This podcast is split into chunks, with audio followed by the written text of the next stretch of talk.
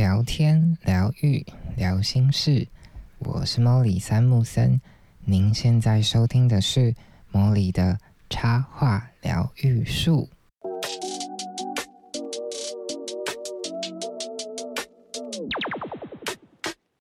Hello，各位树洞的伙伴，又来到成为职业插画家系列啦！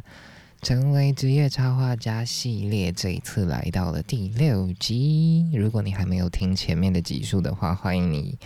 到 Podcast List 上面把前面的一次补完。好，那在前一集呢，我有提到，就是我跑去富邦艺术基金会的粉乐丁当志工。那当初去当志工，其实就是为了去填满我。接下来要出国交换的一个空白，那就在那个夏天，我做完了那一趟嗯本乐丁的活动之后呢，我其实，在开学之前，大概九月还没到的时候，我就准备背着行李去一个我从来没有到过的地方，就是葡萄牙里斯本，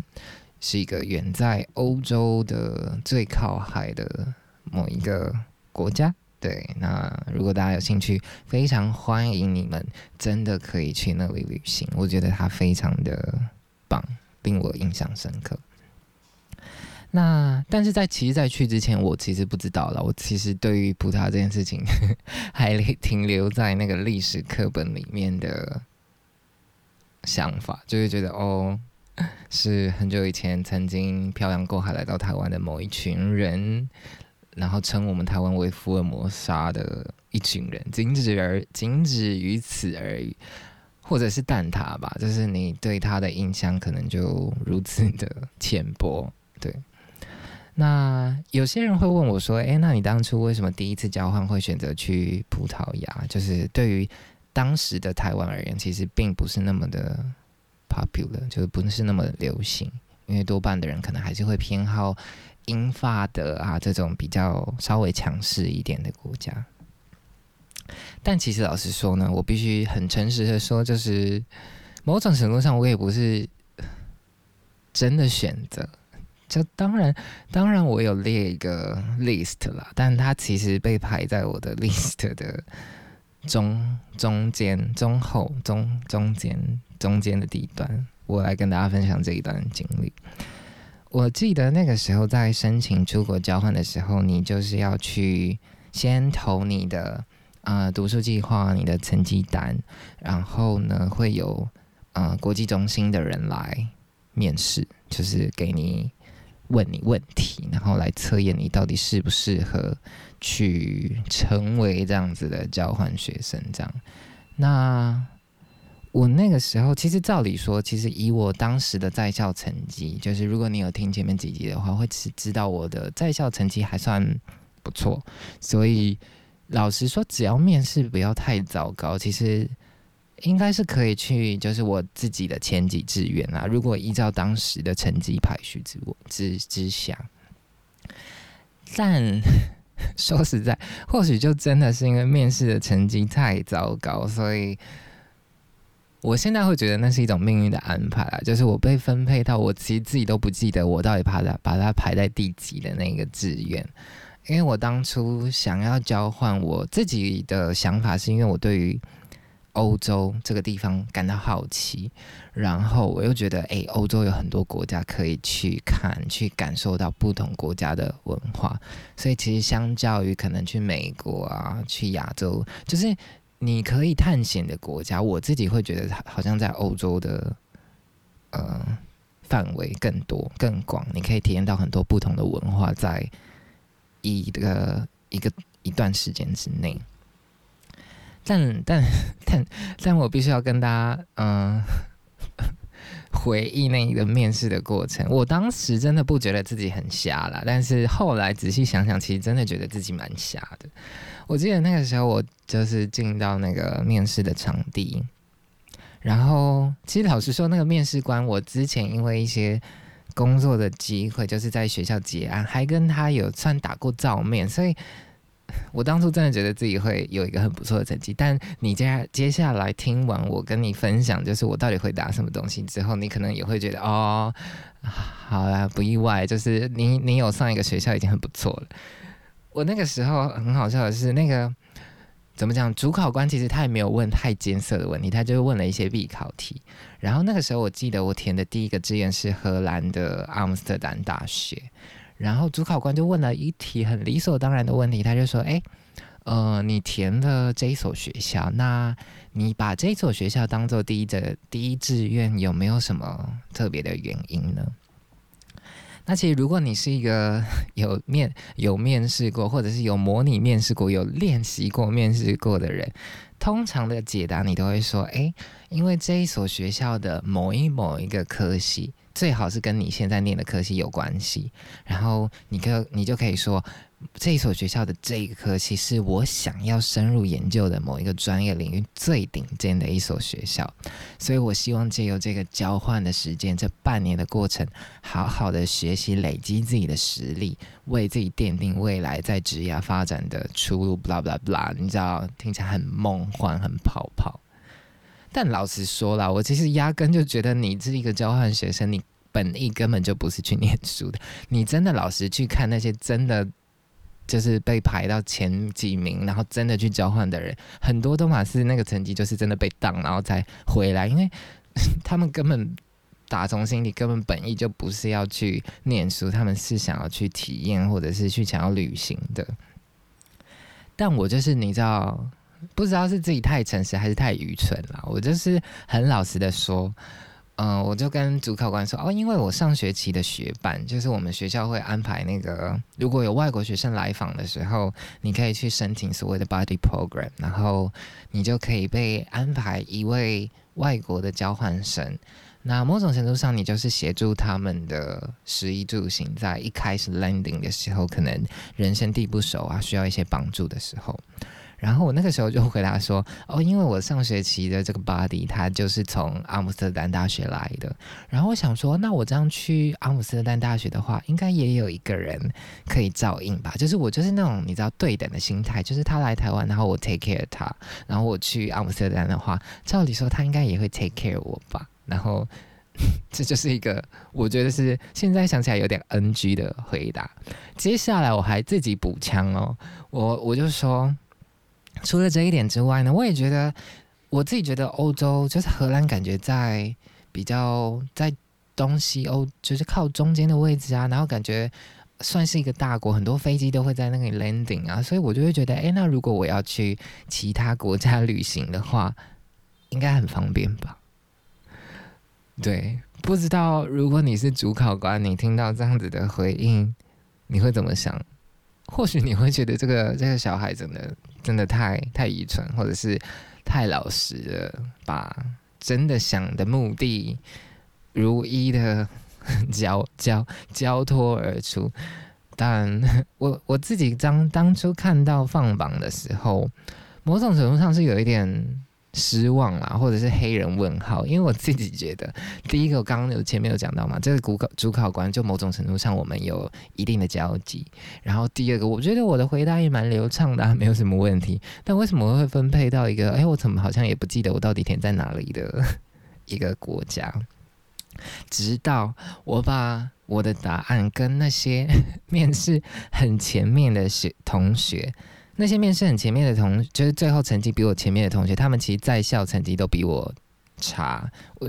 我，然后我跟他们分享了这个答案之后，他们才笑我。他们就说：“哦，天哪，你怎么会这样子回答？你应该要怎样怎样讲才才能够得到一个好的成绩？”我才啊，原来如此啊！我原来是因为做错了，这也不算做错啊，就是太某种程度上很诚实的面对自己，然后告诉他我的需求之后。被安排到这个地方，但我觉得有趣的地方就是，如果没有这些转折、这些曲折离奇的剧情发生，我可能也不会真的意识到，哦，原来这些早已发生在我身上的事情，其实对我而言，在某种程度上回头看是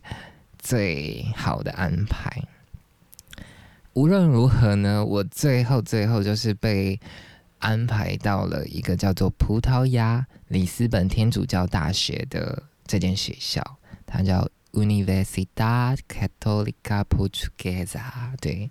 然后其实老实说，我一开始被分配到这个学校的时候，我真的觉得有点衰。因为其他国家就是在台湾都有那种办事处啊，就是你可以去那里 apply 你的 visa student visa，你可以去申请学生签证。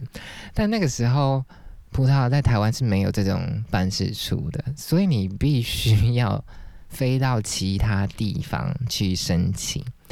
我觉得有一点幸运的是，因为当初跟我一起被选到这个学校的另外一个同学，也是我们系的同学。然后呢，他他刚好是澳门人，所以澳门就有葡萄牙的办事处。我自己觉得，某种程度上也是多亏有这个安排，我才有一个人可以给我照应，然后真的完成第一个办签证这个要出国的大事。对。然后呢，真的到了那个葡萄牙当地的时候，我也才发现哦，原来这所学校其实是葡萄牙非常非常顶尖的贵族学校。为什么会说贵族学校呢？因为其实老实说，葡萄牙就是在里斯本的两所大学是最好的，然后一所是公立的，一所是私立的，私立的又。某种程度上又更高一截，因为他要付的学费更贵，所以其实你跟你相处的那些所有的同学，其实都是葡萄牙当地有钱有势又聪明的小孩。所以其实老实说，他算是就是他其实也得到了很多在商学院里面很多的很高荣誉的肯定，而且很好笑的地方就是有的时候，嗯，我去。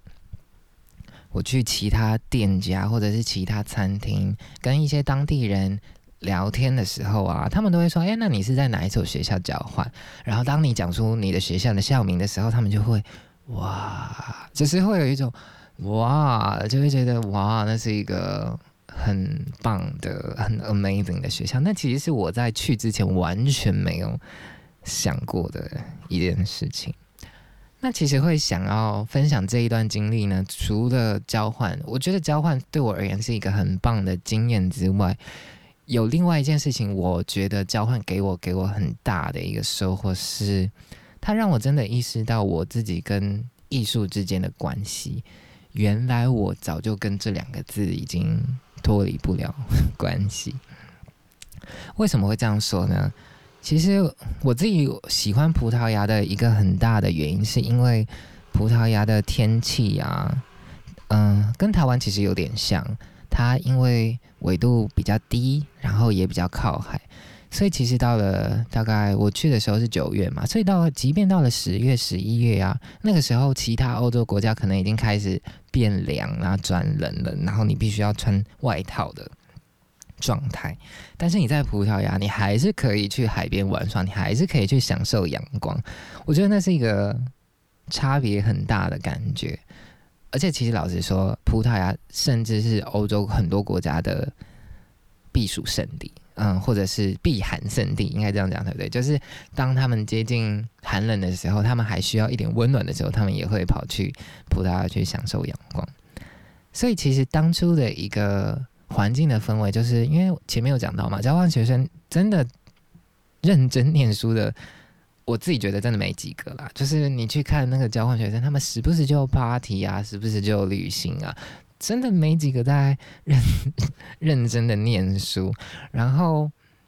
所以其实很多人到了假日的时候，他们就会相约一起去海边玩耍、晒太阳。然后呢？印象很深是有一次有一个周末的早晨，然后我跟我的好朋友兼室友，他是一个来自安哥拉的伙伴，他叫 Elsa，然后他是他也跟我在同一个就是天主教大学念书，但他是研究生，所以其实研究生的 loading 相对于我们这种屁孩大学生就是更重一些，所以他必须要每个礼拜通常都会有一些 report 啊，一些研究报告要产出。但其实老实说，因为他也是来交换的，所以我们其实还是会花时间一起去旅行啊，一起去附近逛逛啊，等等的。那那个早上呢，我就问他说：“诶，那你这个周末你有没有什么计划啊？”然后他就说：“哦，他应该就会留在寝室，然后完成他的报告吧，因为他最近的 loading 有点重，所以可能不能那么玩心大开这样子。”然后他就问我：“那你周末想要干嘛？”我就说。哦，我计划去某某美术馆，然后度过我的 Sunday，度过我的周日。然后他就觉得很 surprise，他就很有，他就很有趣的这样回应我说：“他说，哎，你好奇妙，就是其他人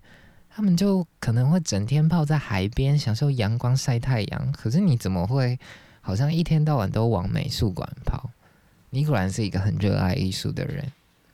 其实老实说，在他这样子。”跟我讲之前呢，我一点都不觉得自己是什么多热爱艺术的人，我只是觉得我喜欢这些东西，我想要浸泡在那个环境里面，但我没有意识到自己跟他哦，原来已经如此密切。那为什么我会那么频繁的在图书、呃美术馆啊、博物馆流连？其实有一个很重要的原因，是因为葡萄牙它有一个政策，就是每到礼拜天的时候呢。多数的博物馆跟美术馆都是 free entrance，也就是说你免费入场。那其实对于一个就是交换学生而言，他其实手上的握有的资金是有限的。你平常去，像我在台湾，就是你在台湾看展览，很多时候那些场馆它的票价都很便宜。像你去北美馆，它可能只要二三十块；你去当代也只要三十块。除非你去那种可能比较。松烟啊，或者是华山那种，呃，IP 角色展，那可能单价贵一些。但其实老实说，这样换算下来，其实也是很很便宜的。因为你在欧洲国家，你随便去一个嗯展馆，他可能都会收你五欧、十欧，甚至十五欧、二十欧都不一定。当然，你有学生的票，你可能会稍微减免一点金额。但其实老实说，很多时候你那个换算下来的费用，其实。远超过台湾需要投入的费用的，所以其实能够听到哦，可以免费进入到很多很棒的美术馆，那其实就是怎么可以丢掉这样子的机会呢？我当初真的是这么觉得啦。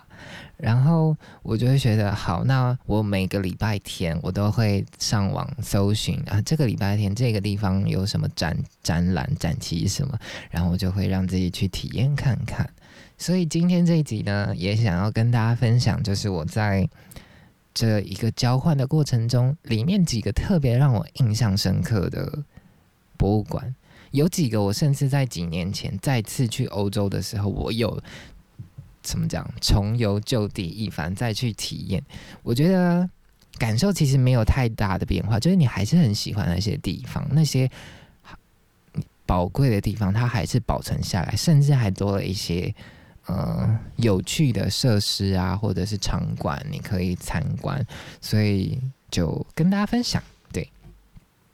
那第一个要介绍的呢，是叫做贝拉多收藏博物馆。那它是在里斯本的贝连区。贝连区呢，最有名的就是蛋挞，有一个怎么讲，传了很多年的蛋挞名店就在贝连区，所以。如果你想要吃最道地的蛋挞，你就必须要到这个地方。然后它是位在这个区域的一个 modern，就是现代当代的美术馆。那其实它就是以一个著名的葡萄牙商人跟艺术收藏家叫做何塞贝拉多，何塞贝拉多的这个艺术品收藏家的名字命名的，而且它其实是。全世界前五十大、前五十大 Top Fifty 必逛的当代美术馆，当然这个头衔就是就是你知道，它可能每一年都会调整了。但我真的觉得还蛮值得一一看的。像我当初看了，就是有很多嗯超现实主义啊、普普艺术啊，或者是表现主义的作品。我当初看到的印象很深刻的就是 Andy Warhol 的一系列的，除了他的。Print making 就是卷印的版画之外，还有很多录像作品。但其实是在台湾很少见的，因为台湾大部分都是他的 print 的展出，但是他那一次就有展出很多他 record 的 video，那我觉得那是一个很棒的嗯经验，是很难得的。然后第二个呢，是在里斯本市区之内的一个美术馆，叫 g o b e n k i n 叫古尔本基安美术馆。相关的资讯我都会放在链接，或者是你可以上我的部落格看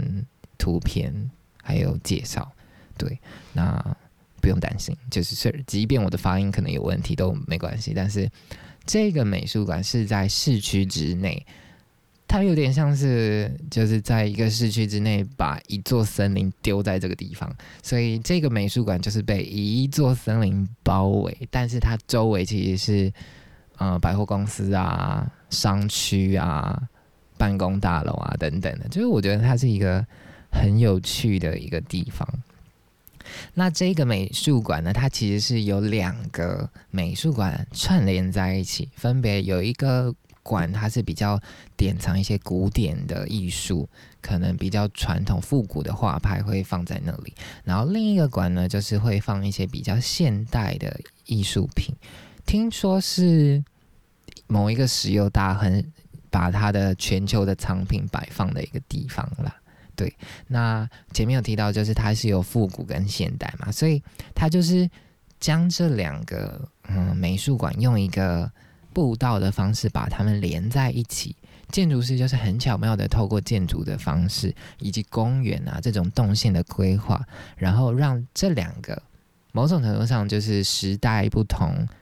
馆藏的内容不同的东西可以巧妙的连接在一起，而且其实我觉得很有趣的地方，就是在这个穿梭的过程，在这个馆跟馆之间走路的过程中，你会经过很多小桥流水啊、竹林啊、草地呀，然后你会看到很多在那里散步的小鸭啊，或者是一些小动物，你就会觉得天哪，就是在参观美术馆，除了在那个盒子里面之外。你还可以享受到大自然，你还可以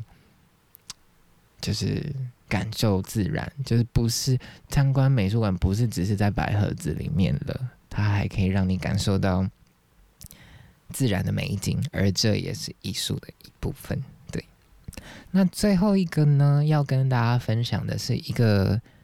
在有点郊区的地方，它叫 L X Factory，L X。Factory，它算是一个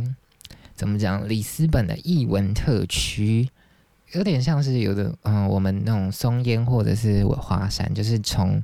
旧的工厂改造的。它位在的就是前面讲的里斯本以及刚刚讲的贝莲中间的一个区域。然后它原本是一个废弃很久的纺织工厂，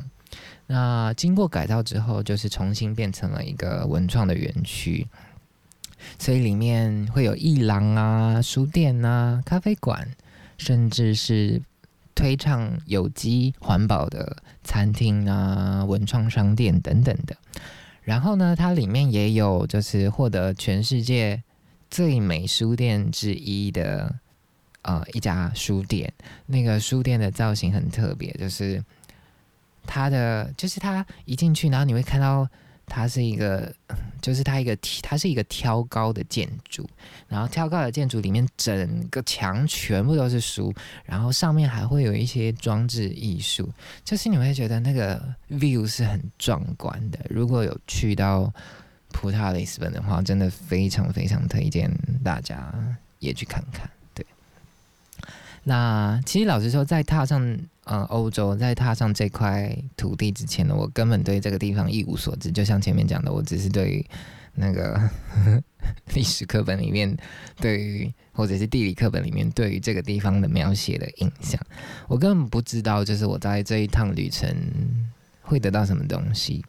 但或许就是因为这种未知，然后你没有抱持着什么非得要的一些期待的时候。你反而可以得到很多 surprise，很多礼物。像 其实在这个篇章里面没有提到的，就是我曾经在呃交换那那个过程中认识，偶然认识了一个服装的设计师，我只是在逛一个